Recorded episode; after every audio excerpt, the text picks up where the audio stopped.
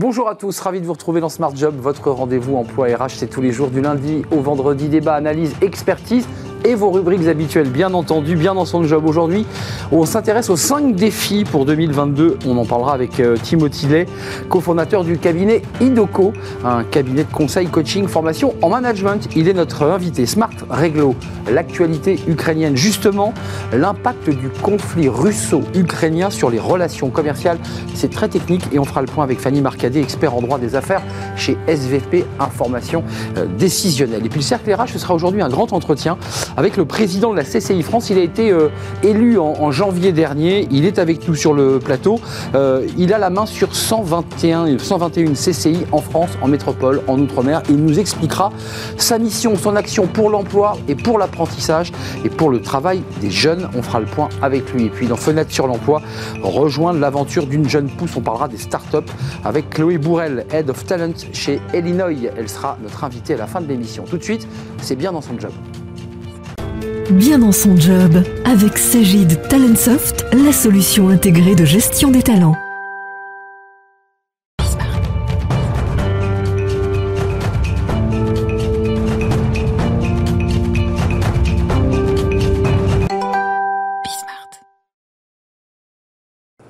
Bien dans son job. Ça, c'est intéressant aujourd'hui, on va faire de la prospective pour essayer de voir, même si l'année est déjà entamée, euh, les défis RH. Il y en a beaucoup. Il y en a cinq, en tout cas, euh, selon vous, euh, Timothy Lay. vous êtes cofondateur du cabinet Edoco. Vous êtes venu nous, nous voir dans, un débat sur ben, les risques psychologiques, les burn-out. On en avait beaucoup parlé sur ce plateau. Et vous avez sorti une étude passionnante, les cinq défis RH pour 2022. Vous avez réduit le spectre ou il n'y en a que cinq? On a réduit le spectre. Euh, en fait, si on devait problématiser les cinq défis RH, c'est qu'aujourd'hui, suite à la pandémie qu'on a connue depuis deux ans, il y a une accélération euh, des transformations des organisations, des transformations du corps social. Et aujourd'hui, on a voulu le résumer en cinq défis RH pour nos clients et bien sûr pour tout l'écosystème RH et les managers. Et la problématique, c'est comment on fait pour travailler ensemble avec un nouveau contrat social suite à toutes ces transformations qui ont eu lieu depuis deux ans.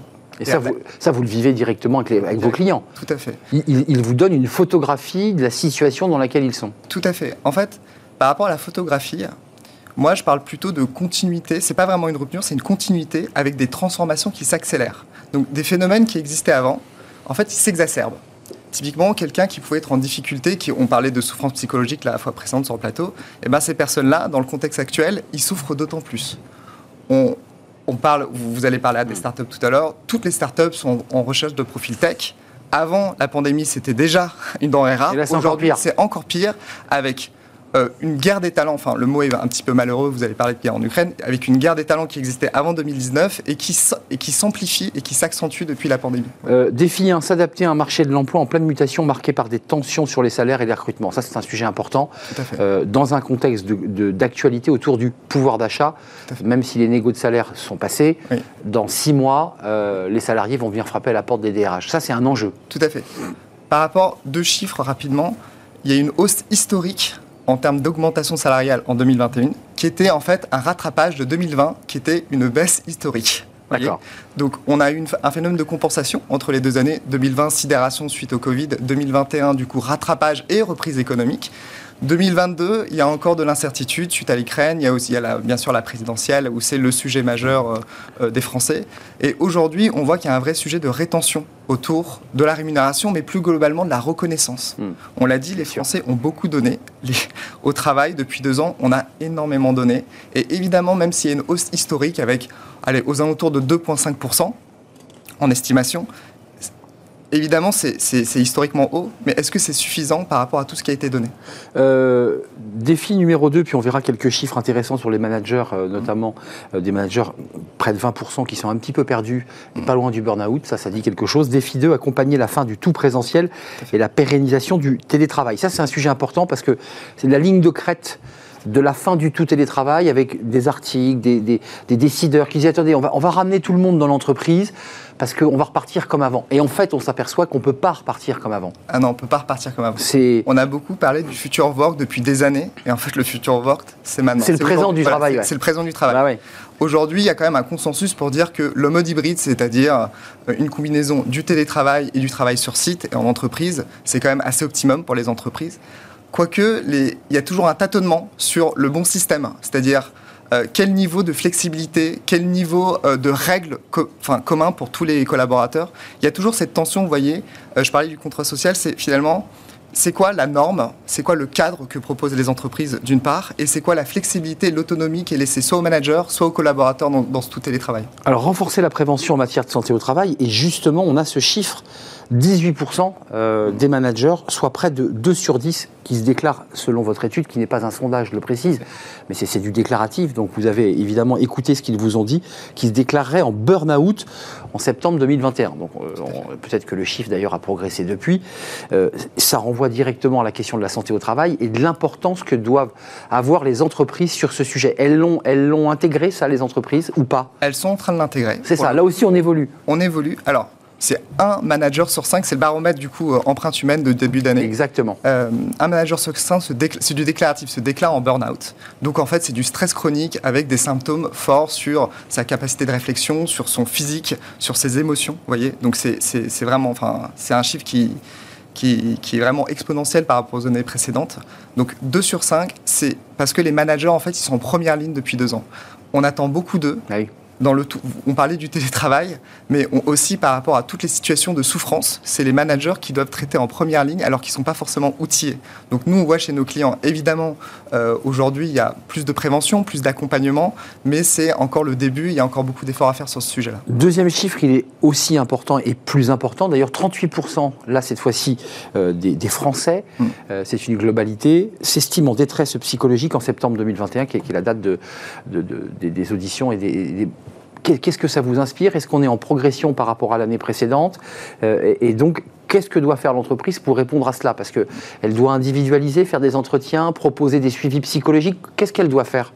C'est plein de pistes je pense déjà on n'a pas suffisamment de recul. Ce qui s'est passé de ces dernières, deux dernières années, les médecins, les psychologues. Oui, on n'a pas la matière. déjà, là, c'est 4 Français sur 10 qui se déclarent voilà, sous euh, stress chronique, anxiété, voilà, euh, en détresse psychologique. C'est pas bon signe. Hein. C'est pas bon signe. Et en même temps, on ne sait pas comment ça va évoluer parce que depuis ces deux dernières années, on a vécu des choses extraordinaires. Historiques au sens historique, en ce premier du mot. Mm. Et du coup, on ne sait pas exactement comment est-ce que ça va évoluer. Donc oui, un besoin d'accompagnement collectif, évidemment, mais aussi d'un besoin d'accompagnement individuel. Bien sûr. Je pense que c'est ça la nouveauté dans l'entreprise, c'est qu'on travaillait sur un, sur un trend assez global, et, je pense que la nouveauté, c'est qu'il va falloir individualiser Tout à fait. en fonction des besoins. Et ça, l'entreprise, elle a peut-être pas les outils, peut-être bah, qu'Idoco est là pour les accompagner, mais...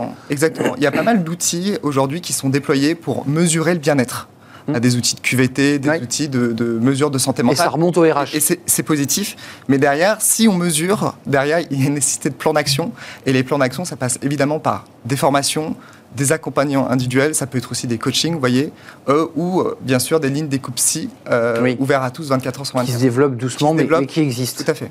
Euh, Défi 4, il est intéressant. Là, on quitte un peu, je dirais, l'univers psychologique et on, est plus sur un sujet sociétal, mais c'est l'inclusion et la diversité mm. et lutter contre toutes les formes de, discrimination. On, a fait un débat il y a quelques jours sur l'augmentation des chiffres de propos sexistes et des, même d'agressions sexuelles sur, en entreprise commençons par la prévention de la discrimination. Comment on fait là En fait, moi, je ne suis pas sûr qu'il y ait plus qu'avant.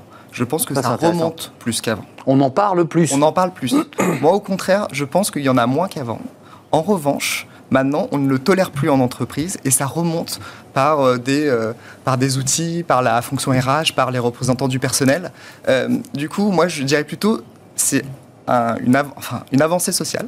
C'est-à-dire, on en parle plus, c'est plus tabou. Euh, harcèlement sexuel, harcèlement moral, c'est plus, enfin, c'est des termes que maintenant les gens connaissent. Il ne faut pas non plus en parler à tort à travers parce que c'est des sujets lourds euh, et, graves.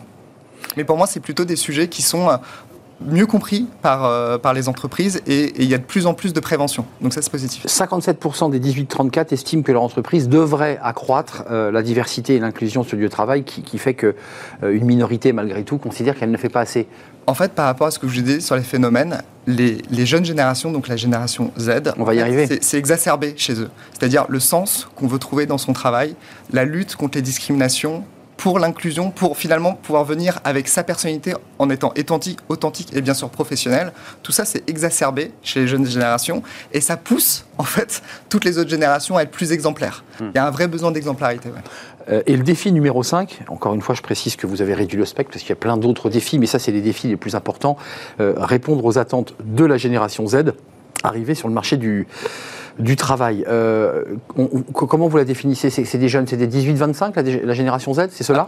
À peu, près cela, oui, effectivement par rapport à la nouvelle génération, avant, on pouvait rentrer dans une entreprise où on se disait, OK, c'est pas le job de mes rêves, mais je fais ce job-là pendant trois ans. Après, je pourrai avoir cette promotion. Puis après, j'aurai ce train de carrière. Et à 10 ans, je serai à peu près là et ça va me convenir. Voyez Donc, avec un, espace mental plus long, une carrière. Là, c'est quoi? C'est six mois, quoi. Mais non, en fait, là, c'est immédiat. C'est-à-dire, c'est plus transactionnel finalement. C'est je signe mon job si en gros le contrat immédiat me convient. Et donc, ça pose. Enfin, on peut pas. Il se projette à 10 ans, quoi. Enfin, c'est tout de suite et maintenant. C'est tout de suite et maintenant, exactement. C'est avant le, DRH, le manager pouvait dire bon, aujourd'hui, il y a des avantages et inconvénients dans ton job. Mais il faut prendre le temps d'eux et tu verras que. Exactement. Et là, la génération Z lui dit ben non, c'est maintenant. C'est maintenant. Par ailleurs, dans les fiches de poste et dans la manière dont se gère la, relation avec cette génération Z, on voit rapidement, on en revient à la flexibilité, on en revient au télétravail. Finalement, c'est eux qui accélère le processus de transformation En fait, c'est des mouvements de fond. Nous, ce qu'on constate, c'est des, choses qui ont été évoquées il y a 10, 20 ans. Enfin voilà, la RSE, tous ces termes-là ne sont pas nouveaux, vous voyez. Sauf que c'est exacerbé, encore une fois, chez les jeunes générations. Et c'est plutôt positif parce que même si, vous voyez, avec l'énergie de la jeunesse, euh, parfois, euh, c'est pas, très, euh, voilà, pas très clair ou, ou, ou c'est peut-être trop. Mais en revanche, ça pousse les autres générations à être plus exemplaires et à prendre plus ces sujets à bras-le-corps. juste un mot, il y a une mutation du travail, de la manière dont on travaille, de la manière dont on exerce son travail sur ces lieux de travail. Est-ce que vous croyez au, débat des lieux tiers? Est-ce que vous croyez au développement de l'indépendance? Parce qu'on a aussi dans cette génération Z des, multi-activités, de, des gens qui viennent prendre un emploi, puis qui en même temps sont autopreneurs et, et, font, et développent un petit business en parallèle. On a l'impression qu'on a atomisé le travail. Moi, je remettrais le... débat on, a un peu parlé du télétravail. Quand on était en travail, seul chez soi, on s'est beaucoup posé la question du sens. C'est ça. Tout le monde s'est posé la question du sens. Est-ce que mon métier a un sens? Est-ce que ce que je fais a du sens? Du coup, les entreprises qui ne s'interrogent pas suffisamment sur le sens, donc soit la mission de l'entreprise, mais le sens, ça peut être aussi de travailler ensemble. Vous voyez, euh, on vient sur ce plateau, il se passe des choses. C'est le sens, c'est pas simplement ce qu'on fait, c'est comment on le fait. Hmm. Et si on se pose pas la question de ce sens, évidemment, on va chercher le sens autre part, et du coup, peut-être. D'où la multi-activité. D'où la multi-activité, par exemple. Hmm. C'est comme ça que vous pouvez l'expliquer en tout cas. C'est des, un des facteurs d'explication. Je m'y retrouve pas dans mon poste en CDI, CDD, donc je vais aussi m'épanouir à côté parce que c'est là où je trouve du sens. Donc c'est à l'entreprise aussi de réfléchir à la manière dont elle propose le sens à l'intérieur de l'entreprise. Et on parlait aussi du curseur entre mes besoins individuels, mon autonomie, mes valeurs et mes croyances et le cadre de l'entreprise. Et, eh oui. et c'est où est-ce qu'on met le curseur et comment finalement on élabore un projet commun qui a du sens pour tout le monde. Comment on se rencontre. Et, où chacun peut s'exprimer à titre individuel tout en restant bien sûr professionnel. Timothy Lay, ça me fait très plaisir de vous accueillir une nouvelle fois sur ce plateau, cofondateur du cabinet IDOCO, cabinet de conseil, de coaching et de formation en management et ressources humaines. Avec cette étude, lisez-la, il y a un édito, 5 euh, défis RH pour 2022 réalisé par IDOCO. Donc si j'ai bien compris, vous l'aviez réalisé en septembre 2021 euh, on l'a réalisé en janvier 2022. Janvier 2022, avec des auditions, des entretiens faits euh, entre septembre et, décembre. Tout à fait. Merci. Euh, Timothy Lay. la suite de notre programme, c'est l'actualité, la crise russo-ukrainienne et notre rubrique Smart et Réglo, le droit, rien que le droit, c'est tout de suite.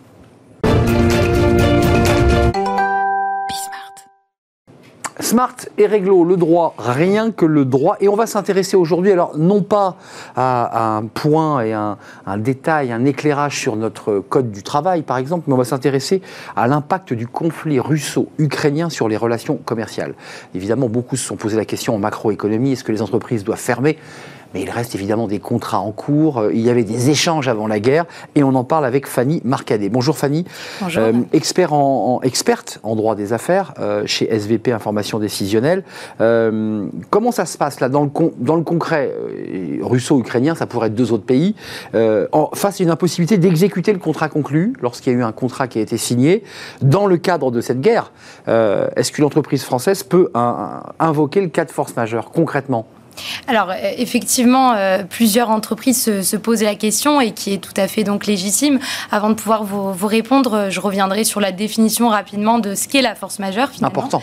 la force majeure donc est bien codifiée hein, dans notre code civil et donc c'est un événement qui vient empêcher totalement l'exécution du contrat, qui échappe totalement au débiteur et qui ne pouvait être prévu et anticipé lors de la conclusion du contrat. On est dedans. On est clairement dedans. Je, mets un bémol.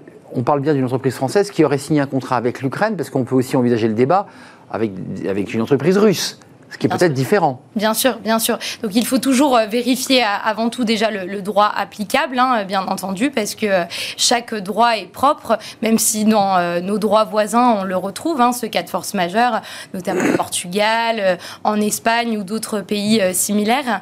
donc il faut toujours vérifier donc les critères de la force majeure pour justement imaginer si oui ou non le cas de l'Ukraine pourrait être retenu comme cas de force majeure. Donc il y a des conditions préalables. Il y a effectivement des conditions. Donc j'en reviens à ces trois fameuses conditions qu'on évoque souvent euh, au travers de la jurisprudence, qui sont donc l'imprévisibilité, l'irrésistibilité et l'extériorité. Donc l'imprévisibilité, tout simplement, euh, ça doit prendre de court le débiteur. Euh, l'irrésistibilité, les effets sont en fait impossibles à anticiper. un débiteur quelconque n'aurait pu finalement les anticiper lui-même. Donc vraisemblablement, l'Ukraine pourrait être un cas de force majeure mais je dis bien pourrait au conditionnel, parce que bah, la jurisprudence ne s'est pas prononcée euh, en la matière. Et par ailleurs, il faut surtout que le co-contractant soit vraiment dans l'impossibilité totale d'exécuter le contrat, et non seulement que ce soit un, déséquilibre, ou du moins qu'il devienne trop onéreux à exécuter. À défaut de force majeure, alors d'abord juste un mot parce que je ne sais pas si le conflit russo-ukrainien ou la guerre russe en Ukraine rentre dans l'article 12-18 du, du, Code civil. Il, rentre dedans là. Alors euh, oui ou non vraisemblablement, vraisemblablement. vraisemblablement. Parce qu'il y a quand même des euh, critères qui, on coche des cases là. Hein. Voilà, on coche des cases, mais l'imprévisibilité, euh, c'est tout l'enjeu. Pourquoi je vous dis ça? Parce que l'imprévisibilité, on va regarder au moment où on invoque la force majeure. Donc c'est-à-dire que si on invoque au moment, là, à l'instant T où nous parlons la force majeure, il y a de fortes chances que ce soit remis en cause, puisque ça, c'est devenu une réalité cette mmh. guerre. Ça fait un mois. Ça fait un mois. Donc c'est dès le départ. Exactement. À l'inverse, si on l'invoque euh, le 24 février, la date où il y a eu la première opération militaire euh, de la Russie euh, envers l'Ukraine, là, il y a de fortes chances que ce soit retenu. Donc tout l'enjeu est le moment. L'imprévisibilité, vous l'avez évoqué, qui sont ces trois critères, il faut les examiner, c'est le juge qui le fait. Est-ce qu'il y a des, des mécanismes, au-delà de ces mécanismes généraux, des mécanismes contractuels, à travers des clauses spécifiques, par exemple, qui, qui, peuvent, qui peuvent être prévues justement pour trouver une parade? Bien sûr, bien sûr. Donc la clause de force majeure, justement, qui permet de moduler et de prévoir euh, contractuellement, très précisément, quels vont être les événements qui pourraient être retenus comme cas de force majeure. Très souvent, dans les contrats, on va retenir euh, tous les événements naturels, ouragans, etc. Il faut donc étendre cette clause pour justement anticiper euh, des conflits comme celui-ci qui sont tout importants. Donc vous dites que les, conseils de ces entreprises qui sont engagées dans des négociations commerciales et qui échangent doivent rajouter guerre, risque de conflit. Mais j'imagine que c'est déjà dans le contrat de base, ça. Effectivement. Alors, euh, souvent, c'est ce qu'on pense, mais c'est pas toujours le cas. Donc, il faut le faire de nos clients. Donc il faudrait effectivement euh, ajouter ça euh, euh, dans, dans, les clauses. Après, c'est toujours compliqué d'amender parce qu'il faut toujours euh, euh, finalement avoir l'accord pardon de euh, la, partie adverse, bien entendu. Bah oui. donc tout est tout, tout l'enjeu est dans la négociation à ce niveau. Donc une entreprise qui travaillait avec une entreprise ukrainienne et, et donc cette entreprise ukrainienne donnait une matière première vitale pour l'entreprise qui ne peut plus derrière produire. On l'a vu avec Michelin peut enclencher avec l'entreprise ukrainienne euh, cette question de l'article 12-18 Comment c'est ça le... Donc il y a C'est dans quel cas concret que ça se passe ça? Alors il faut bien distinguer deux, choses, euh, puisque on entend euh, la force majeure euh, comme ça. Bah oui, on jette la force majeure. Exactement. Alors on distingue la force majeure et je voulais vous en parler. La, la, théorie de l'imprévision. La théorie de l'imprévision, pourquoi? C'est une, c'est un mécanisme qui permet une renégociation du contrat. Pourquoi? Tout simplement puisque le contrat contrat devient excessivement onéreux pour l'une des parties qui n'a pas euh, accepté d'en assumer les risques. Donc, c'est le cas que j'évoque là. Exactement. Donc par conséquent, qu'est-ce qui se passe? On demande une renégociation. Mais en cas d'échec de négociation, eh bien, euh, soit on demande euh, le juge, soit à l'inverse, on demande carrément la résolution du contrat, ce qui n'est pas forcément. Euh, on rompt le contrat il est possible de, résoudre le contrat si les deux parties sont d'accord. C'est ce que je voulais vous dire. Qui fait la médiation? Parce que alors c'est pour ça qu'on a souvent recours au juge, donc on perd, on perd du temps. D'où l'intérêt des fameuses clauses de hardship, clauses de hardship qui littéralement veulent, dire euh, clause d'épreuve et donc qui permet de du privé. exactement, qui permet de prévoir cette imprévisibilité. On prévoit l'imprévisibilité et on module dans les clauses euh, tout un tas d'événements qui pourraient euh, enclencher justement cette clause de hardship. Juste un détail, dans cette clause de hardship, qui, est, qui fait la médiation si ce n'est pas le juge? Alors, il est possible de prévoir, même au sein de ces clauses, que c'est le, nom de la hein, personne qui sera ah, le médiateur. On peut prévoir un médiateur, on peut prévoir un arbitre, on peut prévoir un certain nombre de, mécanismes. tout est modulable, c'est contractuel, tout est possible. Et il faut être très très rigoureux dans la rédaction même de ces clauses. Fanny Marcadet, est-ce que dans le cadre d'un contrat international, j'évoquais tout à l'heure ces liens entre la matière première et une usine, une entreprise française, est-ce que ce, contrat hardship, enfin cette clause hardship, euh, peut être utilisé concrètement? Oui. Alors, euh, tout dépend encore une fois qui est l'autre partie co-contractante et surtout bah, euh, quel est le droit applicable au sein du contrat.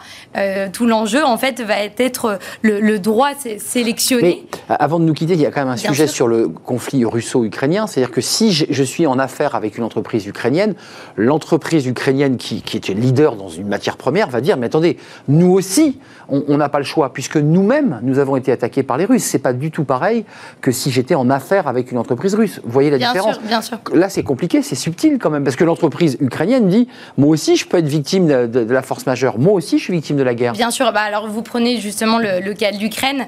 Euh, ils ont annoncé très clairement sur leur site de la Chambre du commerce et de l'industrie que ce conflit était bien évidemment un cas de force majeure. On était sur un événement euh, imprévisible, euh, extraordinaire, euh, inévitable. Donc, bien entendu, ce, cas de force majeure est retenu par un pays comme celui-ci. Et il semblerait qu'un certain nombre de pays bah, indiquent la, même solution, puisque finalement, soit on est impacté par les sanctions qui sont émises par rapport à ce conflit, soit directement par l'augmentation des coûts de, de, production de matières premières. Donc finalement, on s'y retrouve. Tout le monde euh, est, impacté. Mais il ne faut pas tout confondre parce que en tant qu'entreprise, on n'est pas forcément directement impacté. Notre contrat n'est pas nécessairement euh, empêché. Et donc, c'est toute la frontière entre la force majeure et l'imprévision. Donc là, dans le cas du conflit ukrainien, enfin l'invasion russe en Ukraine, lorsque les entreprises voient écrit sur la Chambre de commerce ukrainienne force majeure, ça leur donne quoi comme garantie à ce moment-là? Alors, ça leur permet euh, deux effets. Soit euh, il s'agit d'un empêchement donc dit temporaire, et donc dans ce cas-là, tout simplement le contrat est suspendu. Soit il s'agit d'un empêchement définitif, et donc dans ce cas-là, le contrat est résolu de plein droit. Hum, on, aura le cas, j'imagine, dans les accords commerciaux de, de blé puisque si j'ai bien compris, les Ukrainiens n'ont pas pu semer l'ensemble de leur production, si j'ai bien lu. Et donc il y aura un manque à gagner pour les coopératives qui, importaient euh, de l'Ukraine. Ça, c'est peut-être un, de vos clients qui, viendra frapper à la porte des GP Information décisionnelle. Merci. Fanny Mercadet d'être venue nous rendre visite, experte en, en droit, justement des affaires et sur ces sujets éminemment extrêmement technique. On fait une courte pause et on va accueillir dans un grand entretien dans le cercle RH Alain Di Crescenzo. Il est le nouveau, depuis trois mois maintenant, président de CCI France. Qu'est-ce que c'est? Comment ça fonctionne? À quoi sert cette tour de contrôle? Eh bien, qui coordonne 121 CCI. On va faire le point. On va parler emploi, on va parler apprentissage. Il est notre invité dans Smart Job.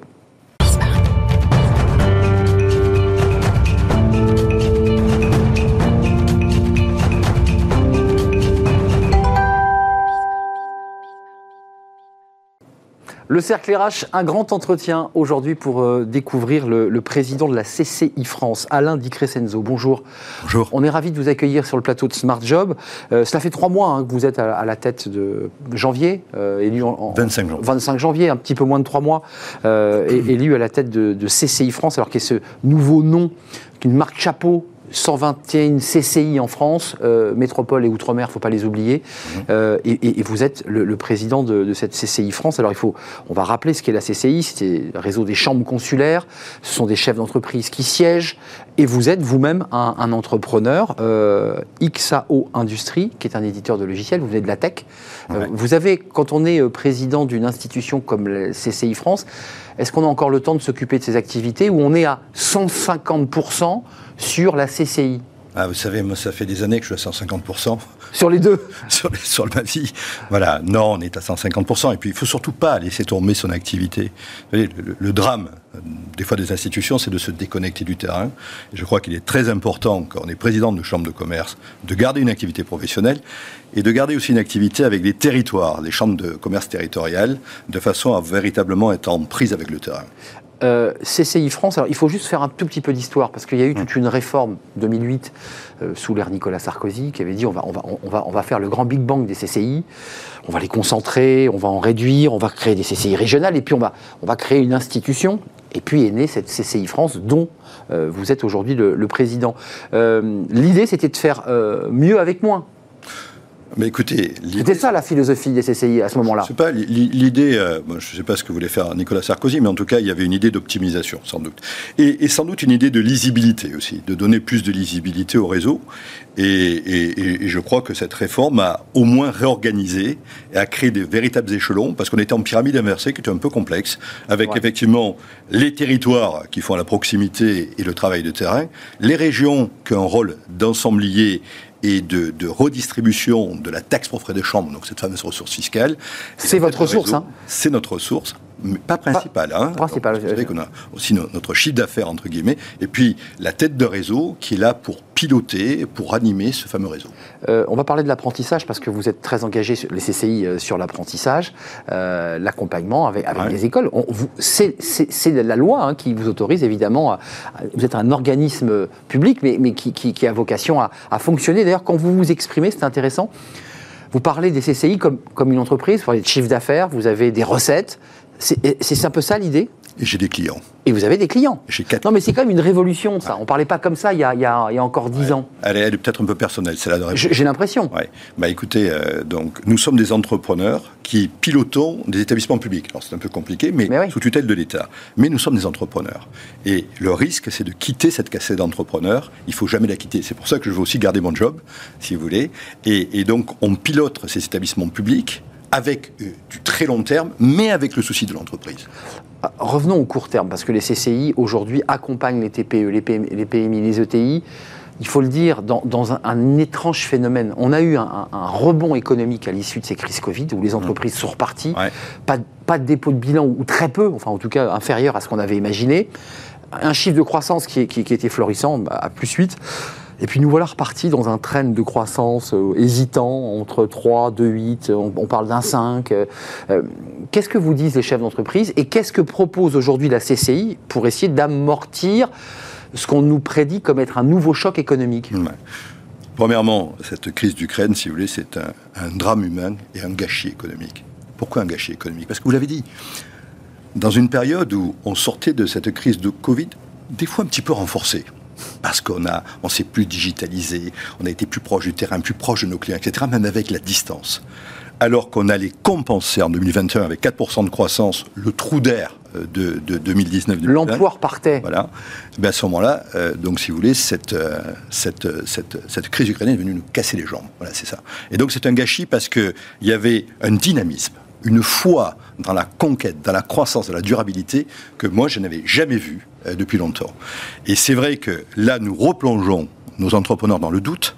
Ça veut dire qu'aujourd'hui, nos entrepreneurs ont moins confiance On le voit, dans la hein. période Covid. C'est quand même la confiance a baissé. Hein terriblement. Ils vous disent quoi D'abord, en première ligne, les entrepreneurs, ceux que vous croisez, ceux qui sont d'ailleurs membres des réseaux consulaires, euh, ils vous disent globalement, moi j'ai une augmentation des prix de matières premières, qu'on soit dans la tech, euh, les, composants, mais qu'on soit dans l'agriculture, euh, que l'on soit dans, l'agroalimentaire. Ils vous disent, moi j'ai des augmentations de 30 à 40% et derrière, comment je fais avec mes, clients? Alors, il, y a une angoisse là.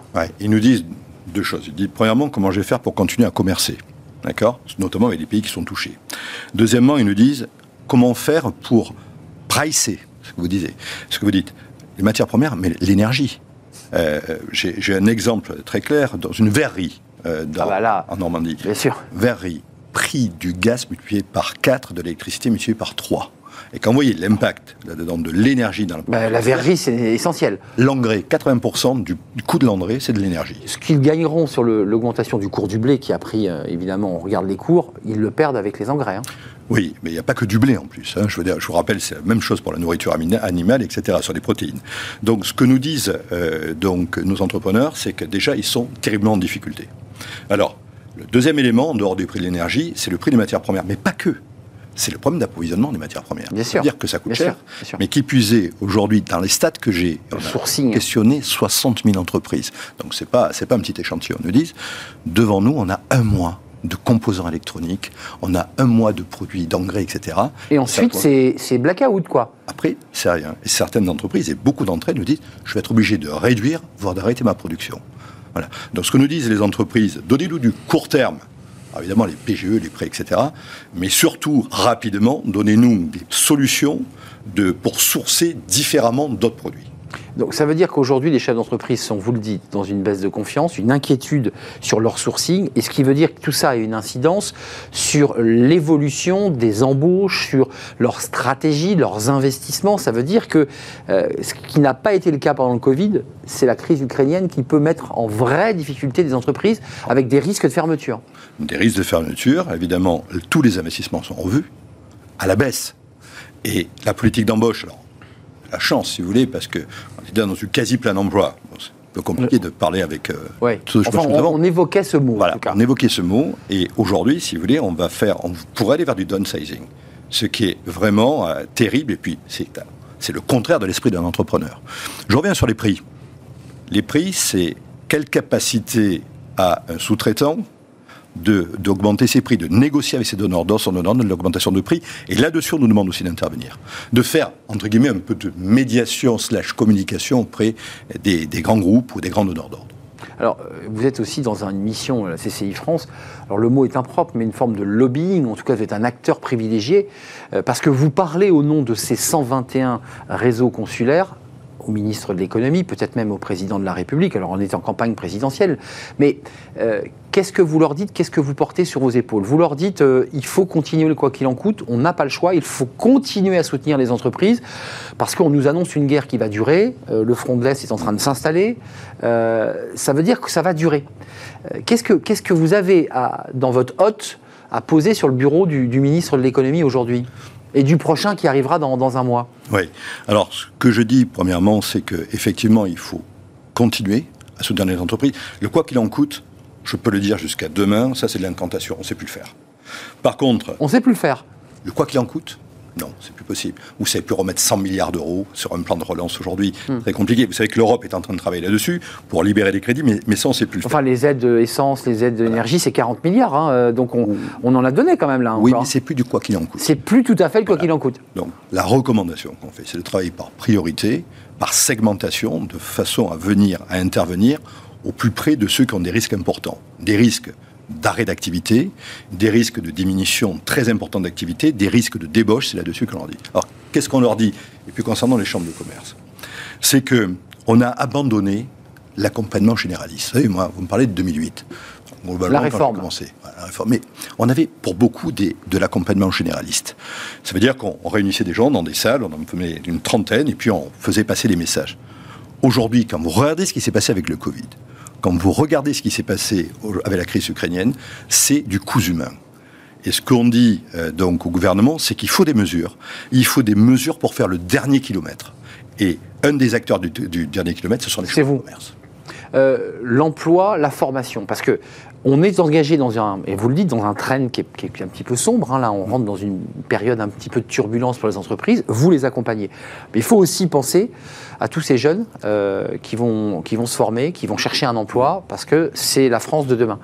Vous les accompagnez, ces jeunes, dans, dans l'apprentissage. J'imagine que vous applaudissez des deux mains quand on voyait les chiffres, euh, parce que vous y avez contribué de signature des, des alternances, des apprentissages. Enfin, je- je- on, on a quand même on a, on a fait un virage incroyable. Ouais, attendu. Et vous savez, c'est c'est bien parce qu'on savait ce qu'il fallait faire, on l'a fait. C'est- c'est- c'est Ça fait longtemps génial. que certains disaient il faut le faire, mais ça ne se faisait pas. Vous vous rappelez de ce complexe allemand des 1 million d'apprentis, Ah oui, ça c'est clair. On est passé en, en 3-4 ans de 400 000 à 700 000. Alors, ce n'est pas de l'incontention, encore une fois. Qu'est-ce qu'on a fait? On a donné des mesures incitatives aux entreprises. C'est 8 000 euros, euh, euh, donc par entreprise et, et par apprenti. Deuxièmement, ce qu'on a fait, c'est qu'on a structuré euh, donc l'acteur, le formateur, c'est-à-dire les centres de formation, on, a aidé à les structurer, à les financer avec un coût contrat. Quand, d'une part, vous faites de l'incitation, et que vous avez de la qualité de prestation de service, vous augmentez mécaniquement le nombre d'apprentis. Le risque, monsieur, c'est qu'on se dise, euh, on a gagné, c'est génial, on a fait un bon coup, on arrête. Ça serait catastrophique, on redescend à 400 000. Il faut continuer. Il faut continuer. Sur le même, le même niveau, puisqu'on est à, à Ouais. 700, c'est un peu compliqué parce qu'il y a les entrants, les sortants, mais on est à 730 000. Oui, c'est ça. Mais, mais, et, et ça coûte pas cher. Parce que si vous regardez euh, 8 000 ou 5 000 euros, euh, d'un côté, de l'autre côté, ce que coûte un jeune au chômage et un jeune désespéré, je vous assure que c'est la balance est en faveur de, de renforcement de l'apprentissage dans notre pays et on doit être fier de ça. Euh, Il y a un débat qui est posé aujourd'hui et qui vous est posé à, à travers euh, les chefs d'entreprise que vous représentez ce matin. C'est euh, un enjeu fort. Il, y a une- il va y avoir des tensions sur le pouvoir d'achat. Vos salariés dans votre entreprise vont vous dire, moi aussi, j'ai ma petite entreprise familiale, euh, j'ai pris euh, 25% sur l'énergie, j'ai pris 20% Mhm. sur l'alimentation, euh, j'ai pris euh, 5% sur la téléphonie. Euh, patron, il faut m'augmenter. Ouais. Qu'est-ce que vous leur dites? Ben, patron travaille là-dessus, parce qu'un patron, c'est avant tout un humain. Euh, C'est un patron ne sait pas fonctionner sans ses collaborateurs. Voilà. Donc on travaille.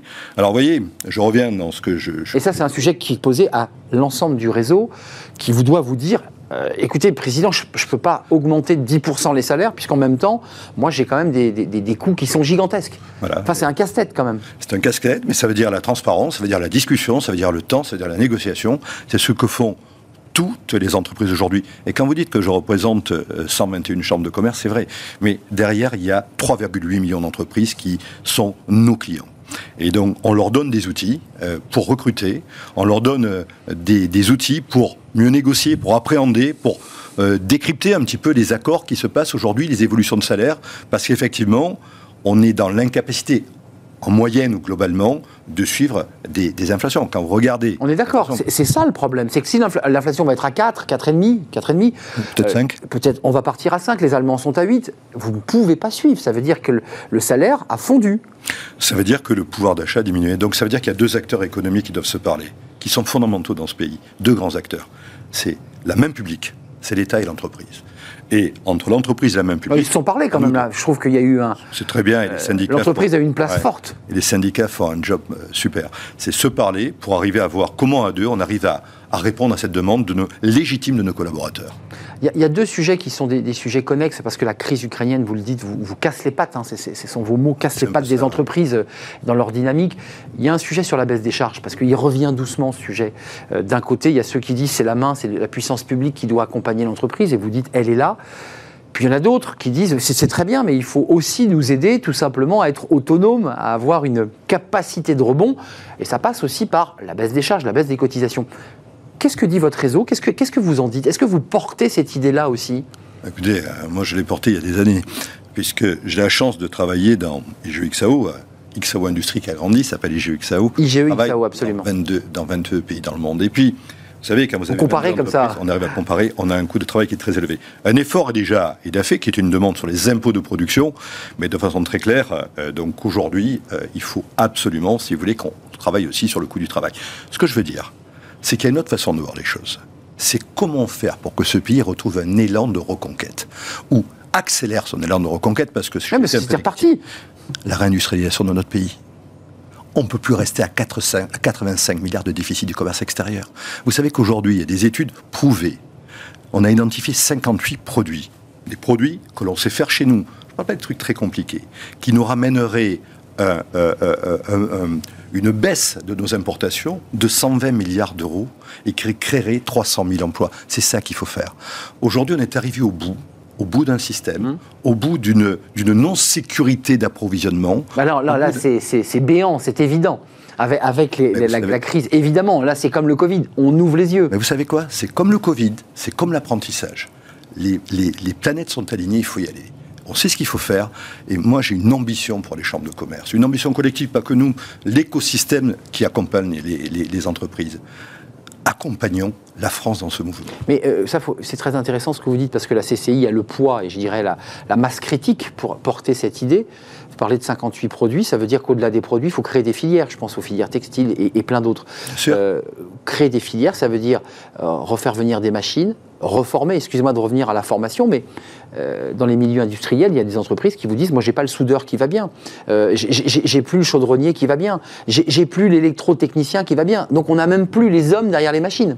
Oui, mais vous savez, on, sait, on sait former les gens. Et dans tous les cas, si on repart pas là-dedans, dans l'anticipation, vous parlez d'anticipation, si, encore une fois, on sait ce qu'il faut faire. Si on ne repart pas là-dedans, on va louper définitivement un train de la reconquête. Là, vous dites, on a une fenêtre possible pour réimplanter des filières, ou en tout cas des, métiers, pour permettre à notre économie de, progresser, deux, de créer de l'emploi. Ouais, je dis, je dis plus que ça. Je dis, on a les produits, on sait ce qu'il faut faire au commissariat, au plan. On a l'argent, il reste encore sur le plan de relance quelques, quelques milliards d'euros. Et surtout, on a l'envie. Voilà. Et dans l'accompagnement, quand on parle de, des métiers de demain, de l'anticipation, de la réindustrialisation, de la diversification, de la digitalisation, le mot-clé, c'est la formation. Et on a un outil dans ce pays extraordinaire on fait trop de bashing sur la formation. Et sachez que du côté des chambres de commerce, on forme 500 000 personnes chaque année. Oui, alors il faudrait quand même nous faire un petit éclairage sur la formation, parce que euh, c'est le réseau consulaire qui travaille donc avec quoi? Des écoles de formation, des centres de formation. Expliquez-nous comment, comment marche le, modèle économique là. Ça fait partie, si vous voulez, de. partie intégrante du réseau Oui, de, de, des, des, fonctions, des, des régaliennes, j'allais dire. Voilà, régaliennes des chambres de commerce. Aujourd'hui, la formation, c'est comme l'appui aux entreprises sur un budget de, de 2 milliards et demi au global, on met 1 milliard d'euros sur la formation et l'accompagnement RH. Donc c'est un élément massif, c'est 40% de nos ressources qu'on met là-dessus. Accompagnement RH, ça veut dire quoi? Vous faites quoi concrètement? Puisque là, vous êtes dans Smart Job et on fait justement du, RH. Qu'est-ce qu'apportent les CCI dans l'accompagnement RH Écoutez, on apporte des outils. Alors nous, on ne fait pas de négociation, ça c'est les branches professionnelles, les syndicats. D'accord. Nous, on apporte des outils euh, donc aux entreprises pour gérer leur RH. Diagnostic RH. Là, on travaille énormément sur entre guillemets, la professionnalisation. Vous savez, notre cible, c'est les TPE, les PME et quelques ETI. Celles qui ne peuvent pas se payer les cabinets conseils euh, parce que c'est compliqué. Donc là, comment rédiger une, annonce d'emploi? On nous pose beaucoup de questions sur les salaires, sur des grilles, etc. aussi là-dessus. Oui, parce qu'ils ont besoin de, référentiels. Euh, et donc, on a des clubs RH et des entrepreneurs qui se réunissent pour avancer là-dessus. Après, on fait de l'accompagnement digital on aide, on a plusieurs initiatives sur l'emploi et sur l'orientation, les nuits de l'orientation. Ce sont des dizaines de milliers de jeunes qui viennent nous voir pour essayer de déterminer quel sera leur métier de demain. Et, on a une superbe initiative, je, voudrais en parler deux petites secondes. Bien sûr, allez-y. 50 000 appels seront passés, c'est un, euh, un, accord qu'on a passé avec Elisabeth Borne, vous savez qu'on a d'une part des chômeurs longue durée hmm. et d'autre part on a des entreprises qui demandent d'employer. Notre chômage structurel. Structurel. Ben, on a la possibilité, euh, ils ont la possibilité de travailler un mois, jusqu'à un mois gratuitement dans une entreprise pour se familiariser à l'entreprise et l'entrepreneur rencontrer un collaborateur. Et donc on essaie de faire ce matching, et ça fait partie des éléments qui sont importants, c'est la rencontre entre quelqu'un qui va embaucher et quelqu'un qui cherche un travail. Avec des contrats engagement jeunes euh, qui, ont été euh, signés dès le 1er mars, me semble-t-il. Et qui vont avancer. Je crois que vous êtes aussi dans, dans, la boucle sur ce, sur ce sujet. Il y a les pôles emploi et les missions locales, et puis il y a l'idée d'accompagner ces, ces, jeunes pour les faire sortir d'espèces de, de, de vide, de zones grises dans lesquelles ils étaient. De vide, et parce qu'on en a besoin, et parce qu'ils en ont besoin, et parce que ce sont des talents. Parce que chacun a son talent. Et on a besoin de tous. Un, mot, euh, parce que j'ai vu que vous étiez exprimé, c'est intéressant, euh, dans l'émission qui, qui nous incombe, euh, sur l'évolution du travail. Parce qu'il y a une crise économique dans laquelle on est en train d'entrer, on le voit, et vous l'avez évoqué. Vous êtes là pour l'accompagnement, mais il y a quand même en même temps des sujets RH intéressants. Il y a la génération Z qui arrive mmh. dans la tech, par exemple chez vous, euh, qui vous disent moi, euh, je veux ça, euh, je veux plus ça, je et puis j'aimerais bien avoir la semaine des 4 jours parce que ma vie, bah, c'est aussi le travail, mais c'est aussi autre chose. C'est mon engagement associatif, c'est mes passions. Comment vous vous situez? Parce que j'avais posé la question au, patron du, MEDEF, Geoffroy Roux de Bézieux, lors d'une émission délocalisée pour, pour Bismarck. Il m'avait dit non, non, non. J'ai posé la question à Elisabeth Borne, elle me dit non, non, la semaine des 4 jours. Qu'est-ce que vous dit votre réseau? Est-ce qu'il y a des gens qui se disent, après tout, c'est peut-être ça l'avenir du travail? Écoutez, moi, on m'a jamais posé la, la semaine des 4 jours. Ça, ça, voilà. Jamais. Mais elle vous traverse l'esprit cette question ou pas? Moi, euh, j'aime bien répondre aux questions qui me sont posées. Ah bah là, je vous la pose. La, question qui... Non, mais par, par, par, par nos employés, par nos jeunes, je reviendrai là-dessus, je vous donnerai peut-être un avis, mais c'est du sens. C'est le sens. Voilà. Moi, ce que, quand je vois des, des- des jeunes qui viennent nous voir, ils veulent bien sûr parler de salaire, mais ils disent du sens. Qu'est-ce que je vais donner comme sens à ma vie parce que je vais, quand je travaille dans votre entreprise? La deuxième chose qu'on me dit, c'est le partage. Partage des valeurs. Lié au sens. Les valeurs, d'accord Non matérielles. Et après, les valeurs matérielles. Et le partage de la richesse, parce que ce débat est posé aussi. On nous pose des questions sur les participations, sur l'intéressement, etc. Voilà les questions qui nous sont posées. Et après, l'autre question qui me posait, la troisième question, la flexibilité du travail. Voilà. Mais la flexibilité du travail, c'est pas la semaine de 4 jours. Euh, et puis, en plus, dans mon métier, si vous voulez, euh, on compte pas vraiment les heures. Vous voyez ce que je veux dire Donc, il y a beaucoup de liberté. Mais voilà, c'est la Oui, flexibilité du travail avec une notion de télétravail renforcée, pas que dans la tech, par le prix du carburant aujourd'hui, qui fait que, quelque part, les collaborateurs vous disent, bah, si tu veux que je vienne tous les jours au boulot, il va falloir sérieusement que tu penses à, compenser un peu plus que par quelques euros, euh, le prix du carburant. Excusez-moi d'y revenir, mais le choc du pouvoir d'achat qui nous attend, euh, parce qu'on est dans une campagne, il y aura un nouveau, une nouvelle présidente euh, de, de la République euh, dans quelques temps, ça sera le dossier central, c'est-à-dire la façon dont les entreprises vont être capables, un, d'absorber le choc, deux, de faire de la rétention de talents, parce que vos talents vont vous dire, euh, et il n'y a pas que des talents dans les entreprises, euh, ils vont vous dire, moi je ne peux pas continuer à vivre dans ces Ouais. conditions, et vous aurez une pression terrible du haut et du bas. Oui, mais écoutez, il faut y reprendre. C'est ça le métier d'un entrepreneur. Et ce qu'il faudrait, c'est que globalement, il n'y ait pas des entreprises qui sont plus fragiles que les autres, qui se fassent complètement récupérer leur personnel parce qu'elles ne seront pas dans la capacité euh, de répondre à cette demande-là. Il y a une véritable problématique, il faut y répondre. Mais encore une fois, si vous voulez, la main visible, c'est pas que l'entreprise, quoi. D'accord? Je crois qu'il faut travailler collectivement. Je crois qu'il faut que, que nos concitoyens comprennent la situation, un tiers. Un autre tiers, c'est bien sûr l'entreprise et bien sûr l'État. Euh, ju- juste avant de nous quitter, il s'est quand même passé une petite révolution, puisqu'on on, on a vécu avec le Covid un moment historique. Euh, nous n'avions jamais vécu cela. Et on a aussi vécu un moment historique où euh, l'État n'a jamais été aussi présent et où certains décideurs, dirigeants sont devenus keynésiens alors qu'auparavant ils étaient très libéraux. Est-ce que, cette, cette crise Covid n'a pas transformé aussi le mental des, des décideurs qui se sont dit, après tout, euh, l'État euh, et, et ses amortisseurs euh, et ce chômage partiel nous ont quand même permis de sauver notre économie? Est-ce que, ça ne fait pas réfléchir aussi sur un positionnement? Écoutez, en tout cas, moi, ce- je- Vous avez évolué sur ce sujet, vous ou pas, Président? Moi j'ai constaté, non, je, je trouve que aide-toi, le ciel ne t'aidera pas. Je crois que. Non, mais Enfin, l'État vous a aidé quand même. Mais oui, parce que c'était une période extraordinaire, peu ordinaire. Quand il arrive un élément de guerre ou un élément de crise, une épidémie qu'on n'a jamais rencontrée, il est normal que quand on est dans l'exceptionnel, on ait une aide exceptionnelle. Mm. Mais après, ça s'arrête. On ne demande pas à être sous perfusion les entreprises. On a, on a, on a plus d'ego, d'honneur et d'envie que ça. D'accord? Non, on demande à être aidé dans les périodes difficiles parce que nous sommes incapables, qui était le cas de façon extraordinaire. Quand je regarde dans les 22 pays dans lesquels je suis implanté, l'exemple c'est la France. D'ailleurs, le rebond de la France. Donc, C'est vrai, impressionnant. c'est vrai, c'était le pari de Bruno que- Le Maire. Voilà, qui était un bon pari. Euh, voilà, le deuxième bon pari, quand même, c'est le mix énergétique. Parce que si aujourd'hui nous sommes à 5 points de- de- de- d'inflation et pas c'est 11 lié à notre points, nucléaire. c'est lié à 40% de nucléaire. Voilà, donc nous, on ne s'est pas habitué à ça. On ne veut pas.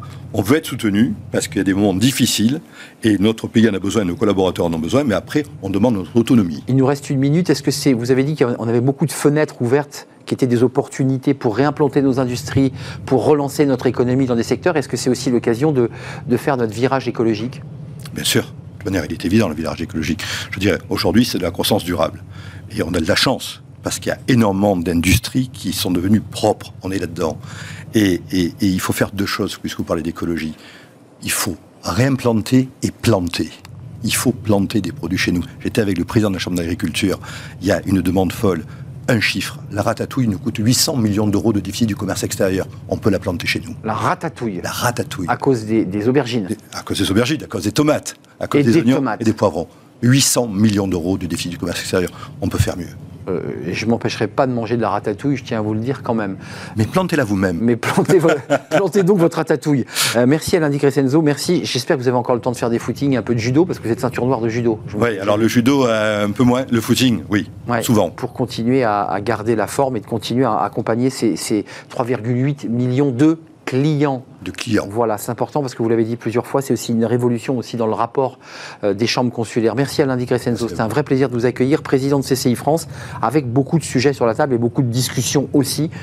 Bah parce que c'est vrai que vous êtes face à face avec l'État et, et, les pouvoirs publics. C'est un vrai plaisir de vous accueillir. On termine notre émission avec euh, notre rubrique Fenêtre sur l'emploi. On va parler recrutement et des startups. C'est tout de suite. Fenêtre sur l'emploi avec Now Jobs, l'application qui simplifie vos recrutements.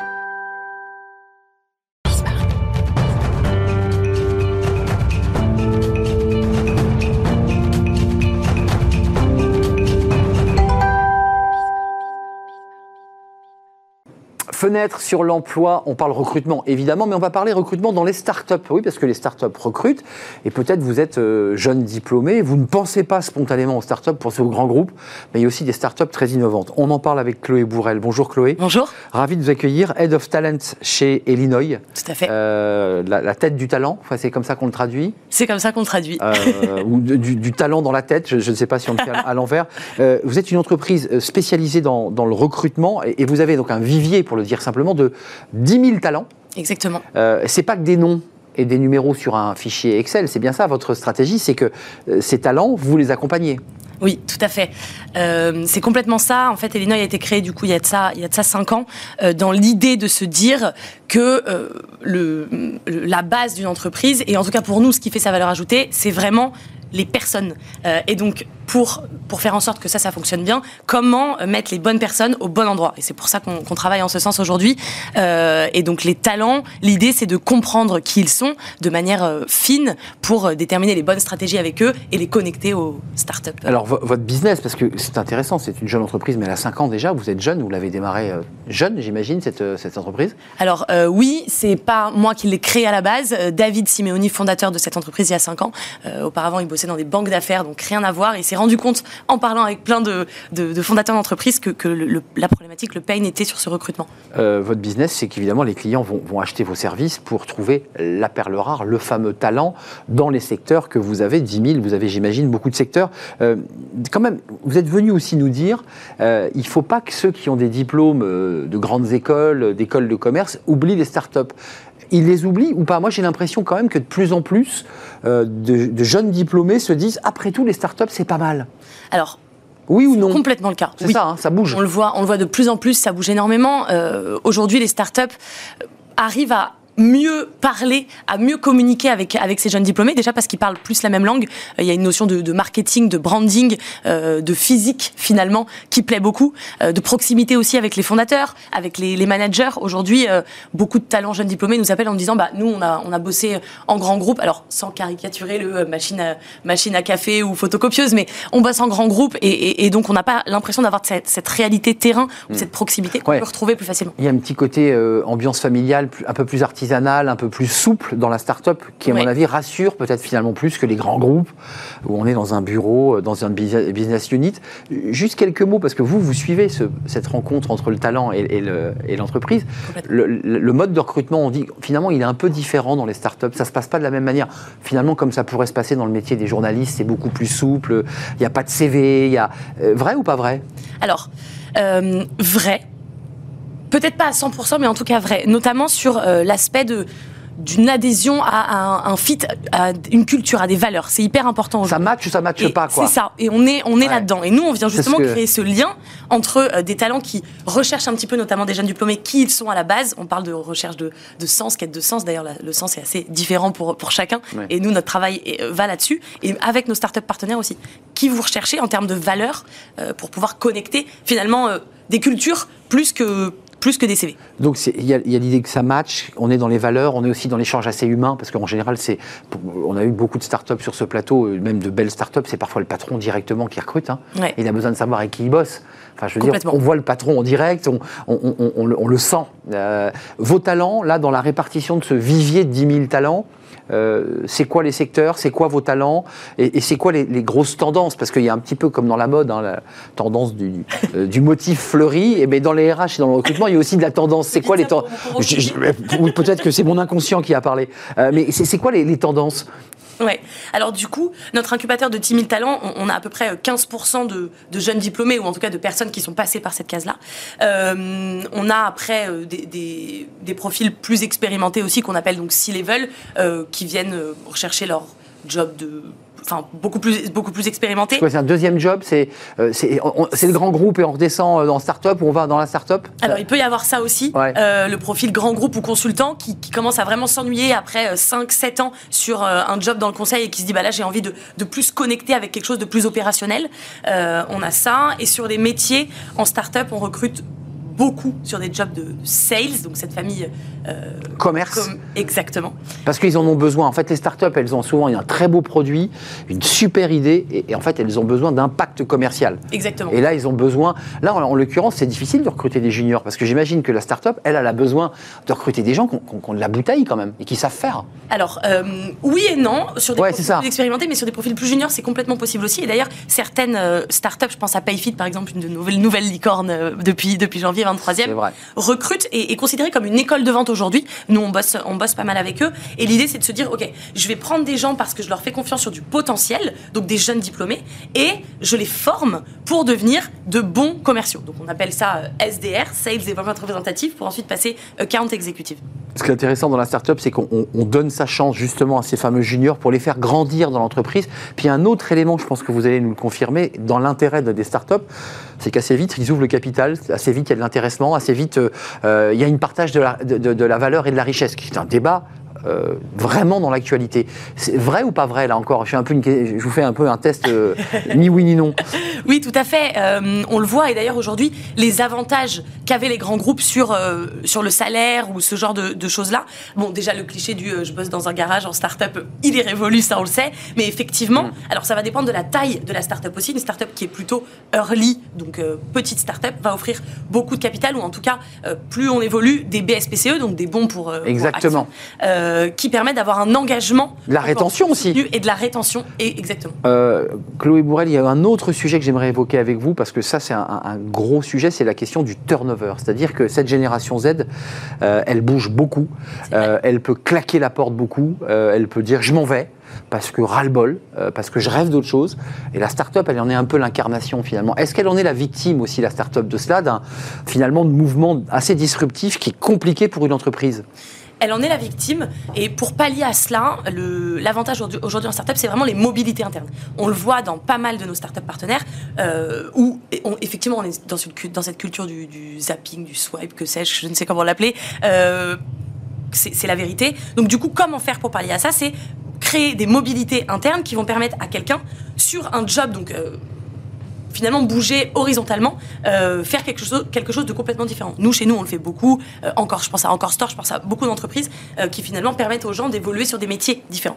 Merci Chloé Bourrel. C'est quoi l'avenir pour vous? Vous voulez rester dans votre entreprise? Vous n'êtes pas faites partie de cette génération jeune qui, veut partir Non? Vous vous êtes installé chez Elinaï, évidemment installé euh, dans, cette merveilleuse entreprise. Et pour moi, le sens, c'est de pouvoir faire en sorte que les gens en trouvent dans leur job.